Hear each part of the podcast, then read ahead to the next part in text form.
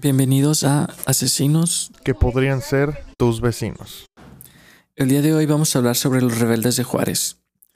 Es un nombre que se les dio a unos asesinos seriales que estuvieron activos entre el 95 al 96 en Ciudad Juárez.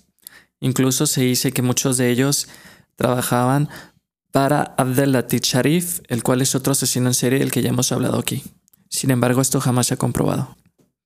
El primer registro del crimen que se tiene de estos tipos fue el 7 de abril 96, el cual se encontró un torso de una mujer en un lote baldío a las afueras de la ciudad.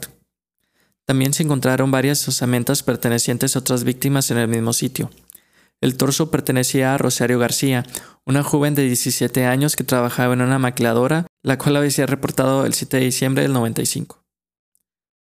Presuntamente habría muerto por una contusión craneocefálica Allí habría sido violada, descuartizada y torturada.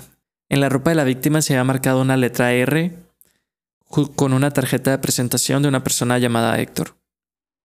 Después de su detención de los cinco vatos que pues ya habíamos platicado, eh, ellos confesaron haber asesinado a ocho mujeres, aunque después se retractaron y dijeron que solamente son víctimas de tortura de parte de la policía y esto para que ellos se declararan culpables.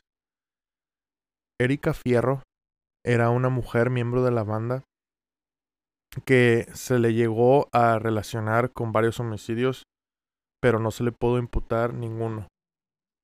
Ella declaró que en una, en una ocasión Armendaris Díaz le dijo que quería que la presentara con una amiga suya a, a, fue a la, a la mujer que pues encontraron después. Y pues esto fue lo que ella dijo. Según lo que, lo que ella dijo fue que eh, el vato, el Armendaris eh, Díaz, le gustó su amiga. Y pues ella ya, ya sabía que al momento de presentársela con él, pues ella iba a morir. Porque pues ya sabía su, su modus operandi de, de, estos cabrones. Entonces, pues, si no le daba a su amiga, pues ella iba a morir. Entonces, sí, por eso lo hizo. El 8 de abril del 96 es detenido Héctor Olivales. Él era miembro de la pandilla local autonombrada Los Rebeldes. Confesó haber participado en el secuestro de Rosario y también su asesinato junto con las otras bandas, incluyendo el líder, el cual era apodado El Diablo. Ese mismo año se arrestan 10 miembros de la pandilla. Aparte de condenarlos, fueron aprendidos.